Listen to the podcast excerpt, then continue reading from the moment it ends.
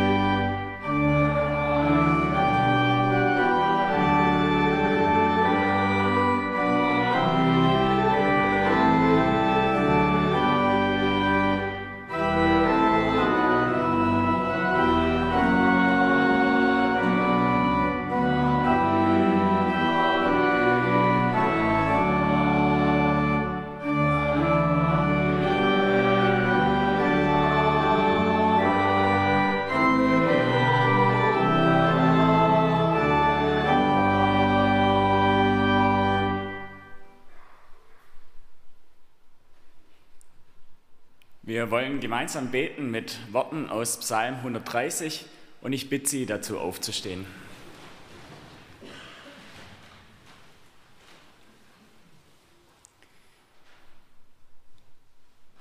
Aus der Tiefe rufe ich Herr zu dir. Herr, höre meine Stimme.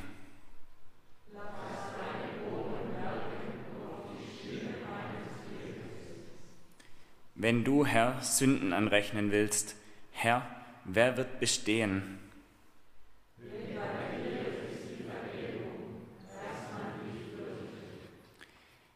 Ich harre des Herrn, meine Seele harret, und ich hoffe auf sein Wort.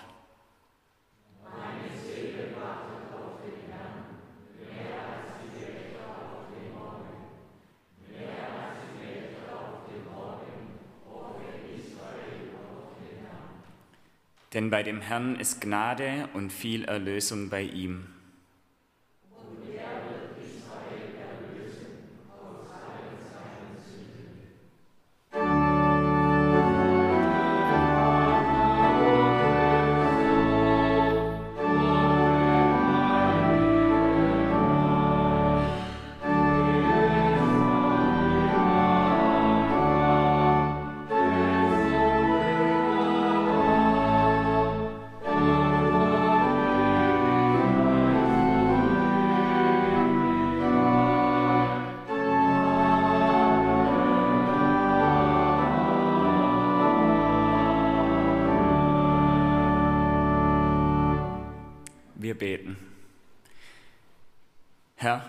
Diesem Sonntagmorgen kommen wir gemeinsam vor dich. So vieles aus dieser Woche belastet uns. Die Bilder aus der Ukraine, die Nachrichten von den Menschen auf der Flucht und die Sorge, was aus dem allem werden soll, erschüttern uns und machen uns Angst. Wir bitten dich, Herr, komm du zu uns und komm uns in diesem Gottesdienst jetzt nahe. Rede du zu uns, lass uns aufatmen in deiner Gegenwart. Schenke uns neuen Mut und neuen Glauben durch dein Wort. Leite du uns mit deinen Gedanken und lass uns jetzt auch in der Verbundenheit miteinander spüren, dass du jetzt da bist. Höre uns, wenn wir jetzt in der Stille zu dir beten und miteinander und füreinander beten.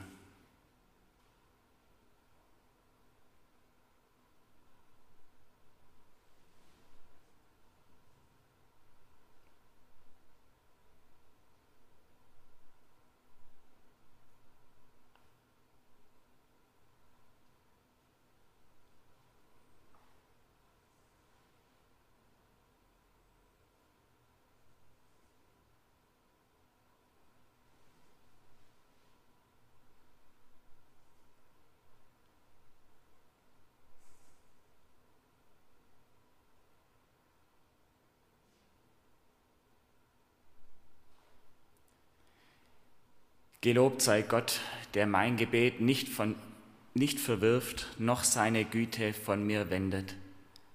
Amen. Nehmen Sie gerne wieder Platz. Wir singen das Lied, wer nur den lieben Gott lässt walten.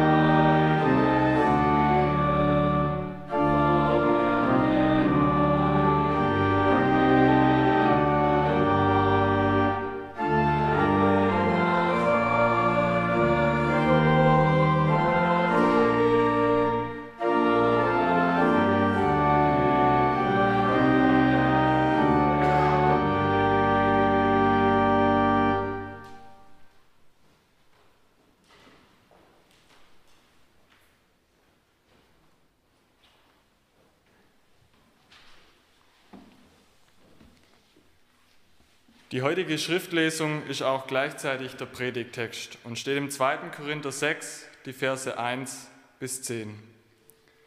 Wir als Gottes Mitarbeiter bitten euch auch, nehmt die Gnade Gottes so an, dass sie nicht ohne Wirkung bleibt. Denn Gott spricht, Ich habe, dir zu ich habe dich zur rechten Zeit erhört und dir am Tag der Rettung geholfen. Seht doch, jetzt ist die rechte Zeit. Seht doch, jetzt ist der Tag der Rettung. Wir wollen auf gar keinen Fall Anstoß erregen, denn unser Dienst soll nicht in Verruf geraten. Vielmehr beweisen wir in jeder Lage, dass wir Gottes Diener sind. Mit großer Standhaftigkeit ertragen wir Leid, Not und Verzweiflung. Man schlägt uns, wirft uns ins Gefängnis und hetzt die Leute gegen uns auf. Wir arbeiten bis zur Erschöpfung. Wir schlafen nicht und essen nicht. Zu unserem Dienst gehören ein einwandfreier Lebenswandel, Erkenntnis, Geduld und Güte, der Heilige Geist und aufrichtige Liebe. Zu unserem Dienst gehören außerdem die Wahrheit unserer Verkündung und die Kraft, die von Gott kommt. Wir kämpfen mit den Waffen der Gerechtigkeit in der rechten und in der linken Hand. Wir erfüllen unseren Auftrag, ob wir dadurch Ehre gewinnen oder Schande, ob wir verleumdet werden oder gelobt. Wir gelten als Betrüger und sagen doch die Wahrheit. Wir werden verkannt und sind doch anerkannt. Wir sind vom Tod bedroht und seht doch, wir leben. Wir werden ausgepeitscht und kommen doch nicht um. Wir geraten in Trauer und bleiben doch fröhlich. Wir sind arm und machen doch viele reich. Wir haben nichts und besitzen doch alles.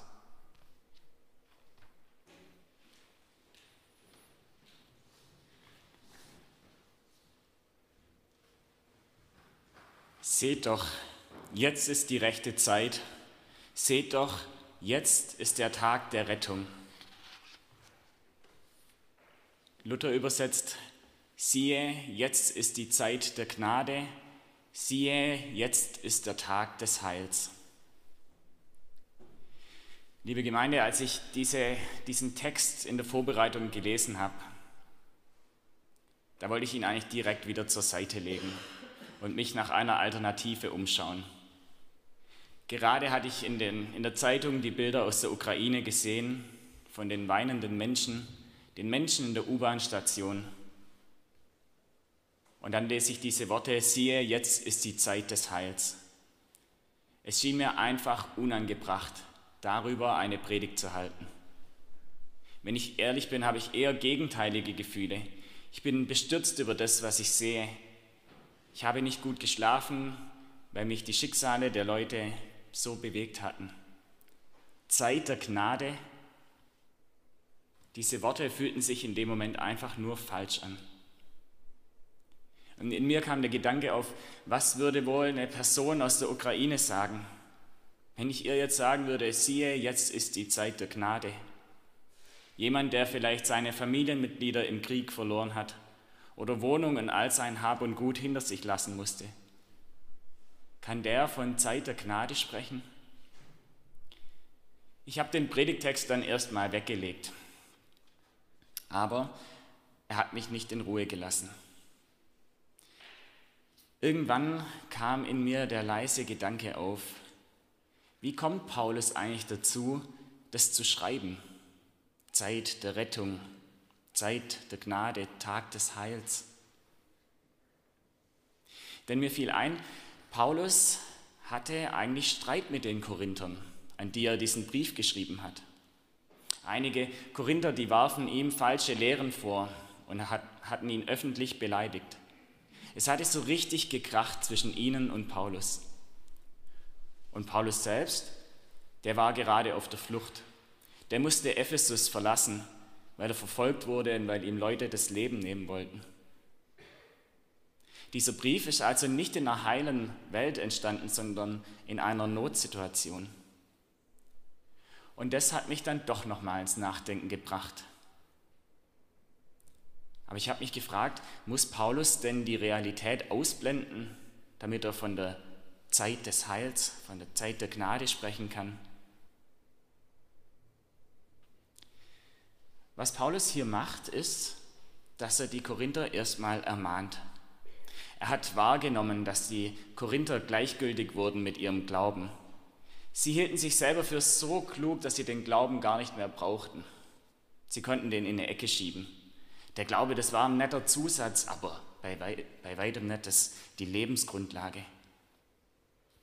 Und das war auch Anlass des Streits. Und deshalb sagt Paulus ihnen, nehmt die Gnade Gottes so an, dass sie nicht ohne Wirkung bleibt. In anderen Worten sagt Paulus, wisst ihr eigentlich, was ihr für einen Schatz in euch tragt? Wisst ihr eigentlich, liebe Korinther, dass es das Größte ist, mit Gott zu leben und zu wissen, dass ihr zu ihm gehört? Jetzt macht doch was draus. Lasst es nicht einfach so in der Ecke liegen. Für Paulus entscheidet sich alles durch den Glauben, durch die Gnade Gottes. Gnade Gottes meint, dass Gott sich uns zuwendet. Gott gibt uns die Möglichkeit, mit ihm auf Du und Du durchs Leben zu gehen, an ihn zu glauben, auf ihn zu vertrauen. Und Gnade Gottes meint, dass Gott uns auch dann nicht fallen lässt, wenn wir uns von ihm abwenden oder wenn wir an ihm zweifeln. Mein Professor in Greifswald, Michael Herbst, hat einmal gesagt, Gnade ist das bedingungslose Grundeinkommen des Reiches Gottes. Das heißt, Gnade ist all das, was wir zum Leben brauchen. Was wir zum Leben brauchen und was wir von Gott bekommen, ohne dass wir dafür etwas tun müssen. Durch die Gnade wird der Leistungsgedanke außer Kraft gesetzt. Gnade heißt, wir sind mehr wert, als wir selbst aus uns machen könnten. Wir bekommen nicht nur das, was wir verdienen. Und weil Jesus am Kreuz schon dafür gesorgt hat, dass wir zu ihm gehören, ist für Paulus jetzt die rechte Zeit, jetzt die Zeit der Gnade, die Zeit des Heils und der Rettung. Sie ist angebrochen mit Jesus.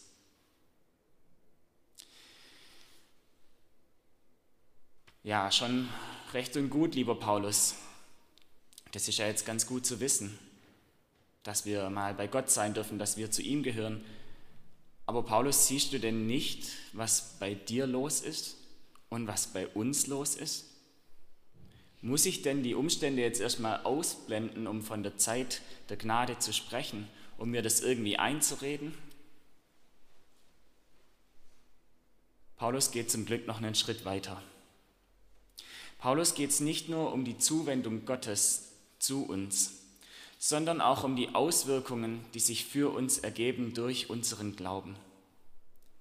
Paulus hat die Erfahrung gemacht, dass Leiden und Leid nicht von Gott trennt, sondern dass sich Gottes Kraft gerade im Leiden zeigt. Und deshalb gibt Paulus einen kleinen Einblick, wie sich der Glaube bei ihm und seinen Mitarbeitern zeigt. Ich lese noch mal ein paar Verse, die uns der Philipp schon vorgelesen hat. Vielmehr beweisen wir in jeder Lage, dass wir Gottes Diener sind. Mit großer Standhaftigkeit ertragen wir Leid, Not und Verzweiflung. Man schlägt uns, wirft uns ins Gefängnis und hetzt die Leute gegen uns auf. Wir sind vom Tod bedroht und seht doch, wir leben. Wir geraten in Trauer und bleiben doch fröhlich. Wir sind arm und machen doch viele reich. Wir haben nichts und besitzen doch alles. Im Glauben, in der Gnade Gottes liegt für Paulus der Schlüssel. Der Glaube an Gott ist der Grund, warum er sagen kann, jetzt ist die Zeit des Heils, weil Jesus ihm begegnet ist. Und die Gnade Gottes, die bezieht sich nicht auf das, was irgendwann einmal sein wird, sondern sie wird hier, im Jetzt und hier konkret, sogar und gerade im Leiden.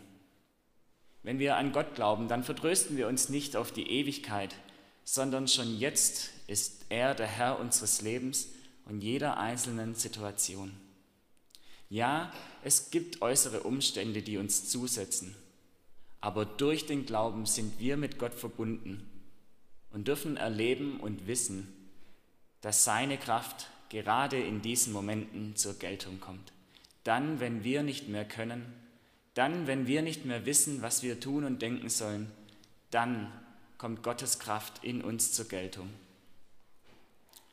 Für Paulus sind Leid, Not und, Her und Hetze Herausforderungen. Man könnte sagen, vielleicht auch Bewährungsproben für den Glauben, weil er nämlich weiß, dass Gott immer stärker ist als all das Leid, als all die Not, als all die Hetze. Denn all dies auszuhalten, das gelingt nur durch den Glauben.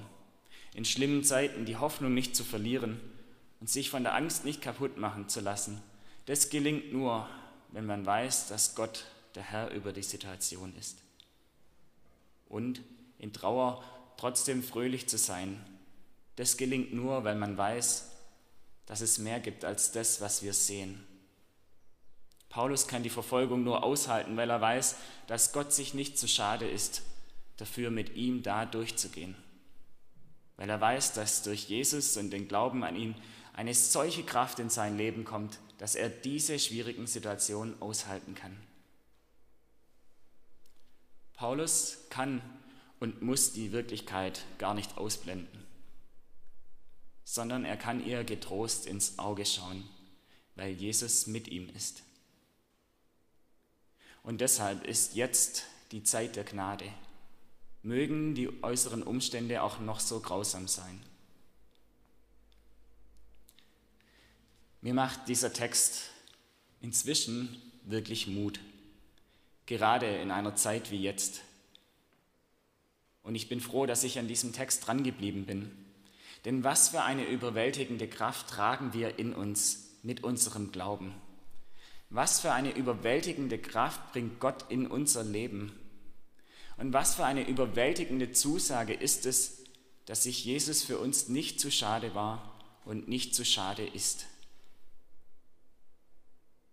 Er lässt uns Menschen in der Not nicht allein und er hat die Macht, die Dinge zu ändern. Und überwältigend, das meine ich hier ganz wörtlich. Jesus kann all das überwältigen, was für uns unveränderbar scheint. Jesus hat die Macht, weltliche Herren wie Putin und Co zu überwältigen.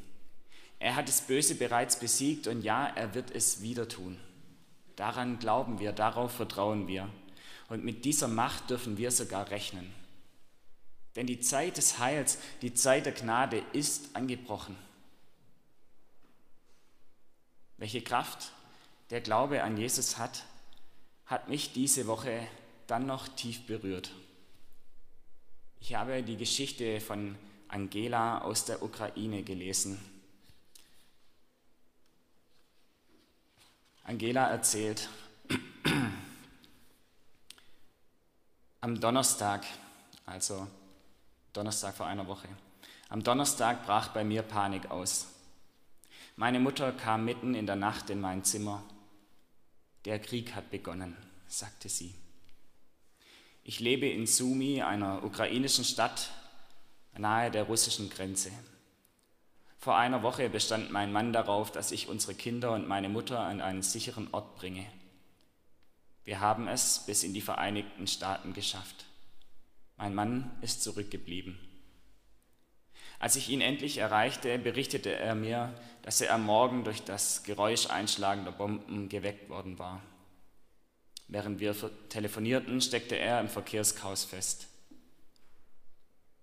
Nebenbei las ich die Anweisung der Regierung, dass Männer zwischen 18 und 60 Jahren das Land nicht mehr verlassen dürfen. Das betraf auch meinen Mann. An diesem Tag habe ich es nur schwer durch den Tag geschafft. Am Abend habe ich mich nach langem Hin und Her dazu entschieden, an einem internationalen Gebetstreffen anlässlich der Invasion teilzunehmen. Es fand online statt. Als mich dann jemand fragte, wie es mir geht, brach ich in Tränen aus. Ich war wütend. Ich fühlte mich betrogen, zerbrochen und von Russland mit Füßen getreten. Ich sagte allen, dass ich Angst um meinen Mann und um meine Freunde in Kiew habe, die genau in diesem Moment darüber beteten, ob sie die Stadt wohl verlassen sollten. Ich habe meine russischen Freunde immer geliebt. Als Kind bin ich oft mit dem Zug in Sumi losgefahren und war am nächsten Tag in Moskau, wo meine Tanten und Cousinen bis heute leben. Doch mit der Zeit änderten sich die Dinge. Im Jahr 2014, nachdem Russland die Krim annektiert hatte, wurde mir klar, Die Russen sehen die Lage ganz anders als ich. Manche machten sich sogar über mich lustig. Und dann fragte mich der Leiter des Gebetstreffens, ob jemand für mich beten könne. Alle waren geschockt, als sie mich sahen. Und dann meldete sich jemand. Es war Sergei, ein russischer Christ aus Moskau. Auf einmal fing er an, für mich zu beten. Als ich sein mitfühlendes Gebet für mich, meine Familie und mein Land hörte, konnte ich meine Tränen nicht mehr zurückhalten. Sein Schmerz war echt. Seine Worte erinnerten mich daran, dass ich Teil einer Familie bin, deren Wurzeln nicht in einer Nation gründen, nicht in einer Hautfarbe oder Ansehen, sondern nur in Jesus. Russland bombardiert mein Land und tötet die Bürger. Doch mitten in all diesem Schmerz muss der Leib Christi im Glauben zusammenstehen, zusammen weinen und zusammen beten. Von allen Menschen, die Gott hätte benutzen können, um mich an diesem Tag zu trösten, suchte er ausgerechnet einen russischen Bruder aus, um mir so ein wenig von sich zu offenbaren. Ich glaube, genau das ist das, was Paulus meinte mit der Wirkung des Glaubens. Mit seiner Zuwendung und seiner Macht befähigt Gott zu Dingen, die rein menschlich nicht vorstellbar sind. Und gerade in schwierigen Zeiten ist es umso stärker zu erleben. Dieser Bericht von Angela half mir zu verstehen, dass Zeit der Gnade nicht an äußeren Dingen festzumachen ist. Die Zeit der Gnade hat für uns begonnen, weil wir einen Schatz in uns tragen. Und dieser Schatz ist unser Glaube. Er darf und muss Auswirkungen haben. Unser Glaube ist nicht unser Verdienst, sondern Gnade und Geschenk Gottes. Und deshalb liegt in unserem Glauben Kraft, weil es nicht auf uns ankommt, sondern auf Gott. Gott selbst macht uns fähig, uns den Widrigkeiten des Lebens zu stellen. Den Widrigkeiten, den Schwierigkeiten in unserem persönlichen Leben, aber auch im Leben von anderen. Denn wir haben jetzt die Aufgabe, im Glauben für die Menschen in den Kriegsgebeten mitzuglauben, für sie einzustehen und für sie zu beten. Und wir haben jetzt die Aufgabe, auch hier bei uns, für die da zu sein, die jetzt Hilfe brauchen.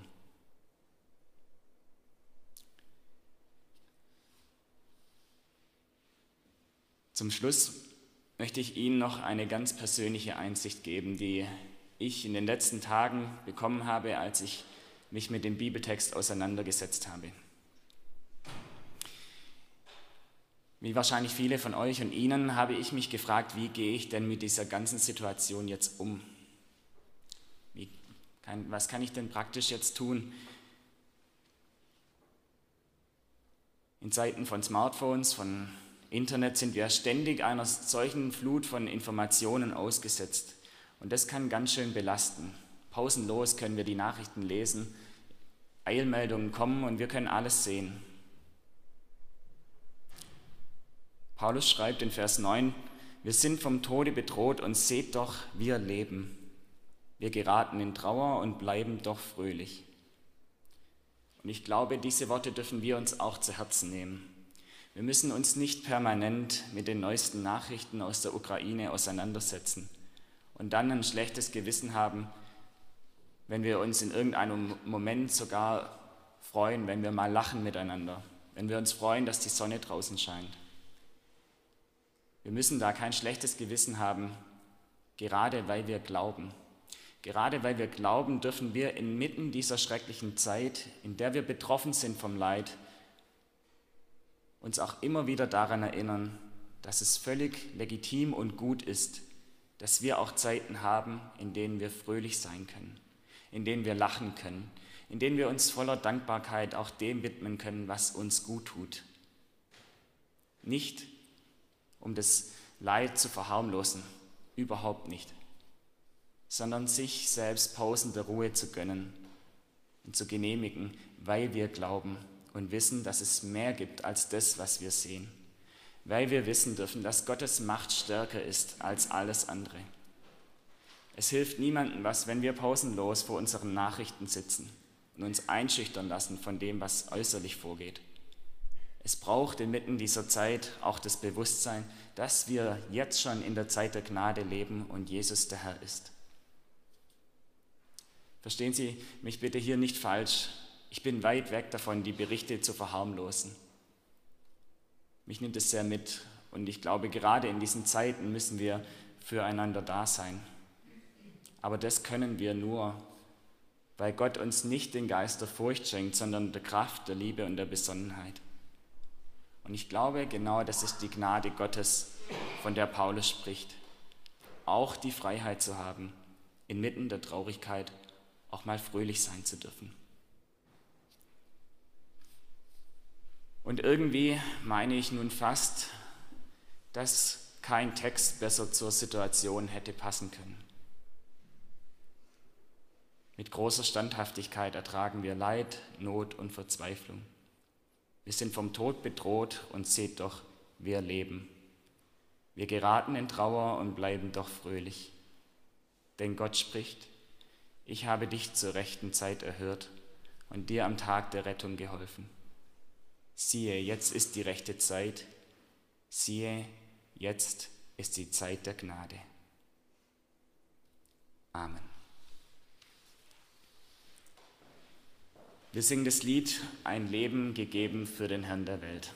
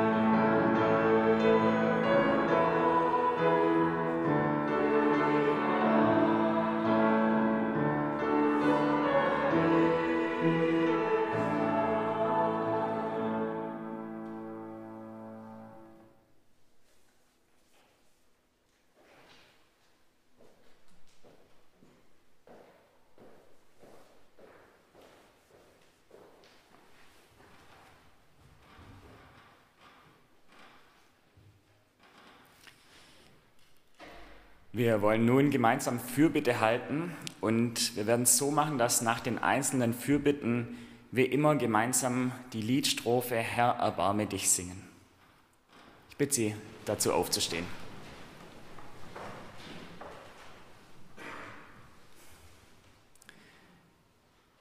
Herr unser Gott, danke für deine Gnade, mit der du uns jeden Morgen neu beschenkst.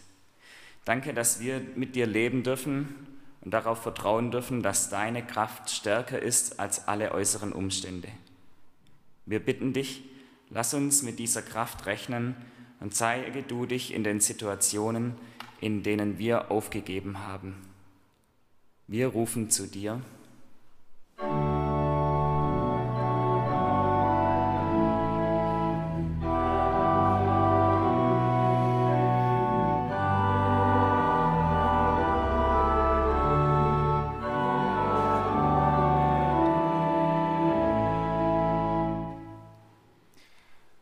Jesus Christus, du hast diese Welt überwunden und noch immer sind wir Krieg, Hass und Gewalt ausgesetzt. Wir bitten dich heute für Frieden in der Ukraine. Lass du die Politiker zur Vernunft kommen und verändere du sie mit deiner Macht. Wir rufen zu dir.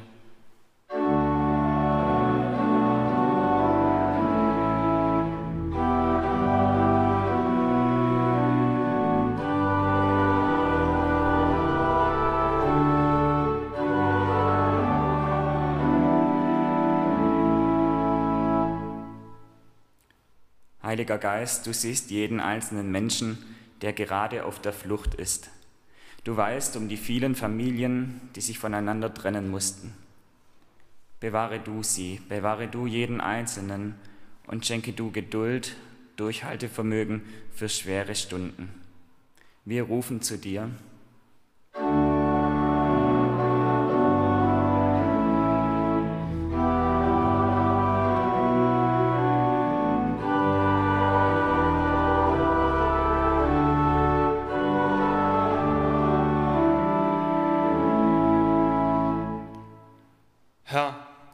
Weißt auch um die vielen Menschen, die sich gerade aufmachen, um vor Ort an den Grenzen und an den Aufnahmepunkten Unterstützung zu leisten.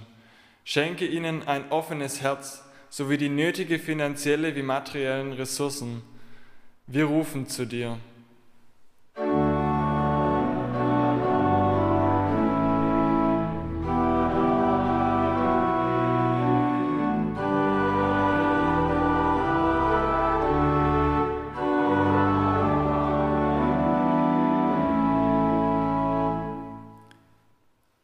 Herr, so viel bewegt uns in dieser Situation.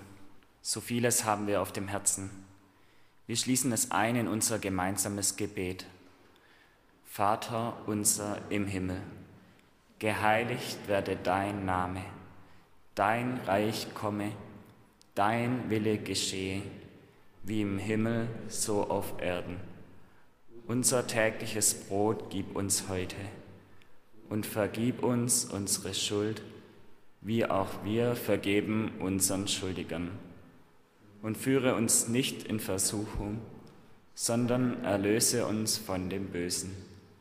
Denn dein ist das Reich und die Kraft und die Herrlichkeit in Ewigkeit. Amen. Nehmen Sie bitte wieder Platz.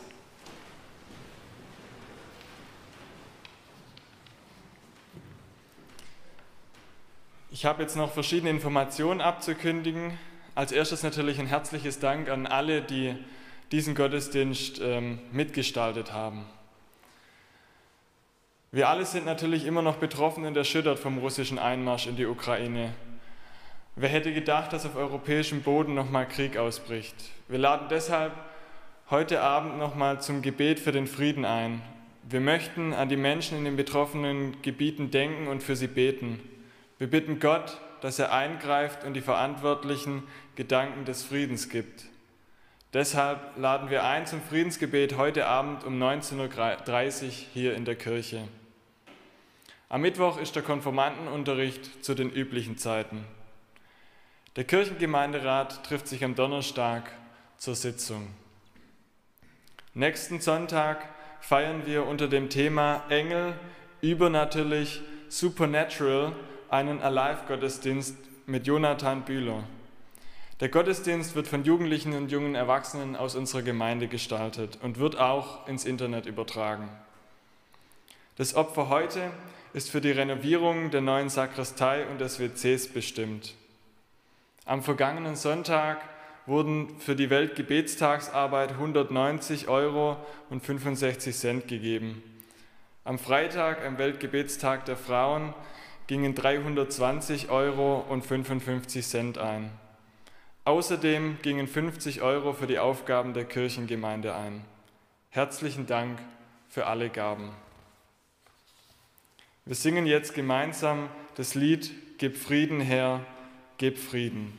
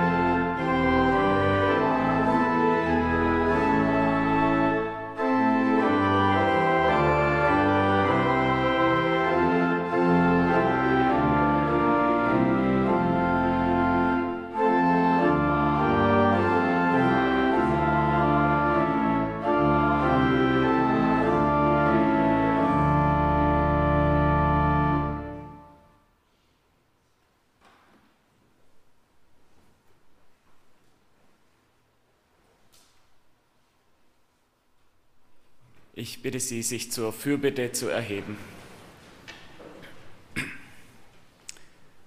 Aus unserer Gemeinde ist verstorben Frau Gertrud Heck, Mittlere Straße 23, im Alter von 89 Jahren. Die Urnenbeisetzung ist am kommenden Mittwoch um 13.30 Uhr auf unserem Friedhof. Wir beten. Ewiger Gott, du rufst uns ins Leben und lässt den Tod über uns kommen. Im Leben wie im Sterben gehören wir zu dir. Wir bitten dich, nimm Frau Heck auf in deine ewige Gemeinschaft. Gib den Angehörigen Kraft für den Weg der Trauer, der vor ihnen liegt. Amen.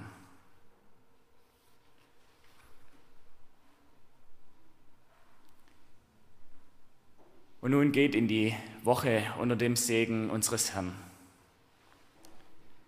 Der Herr segne dich und behüte dich. Der Herr lasse leuchten sein Angesicht über dir und sei dir gnädig. Der Herr erhebe sein Angesicht auf dich und schenke dir Frieden.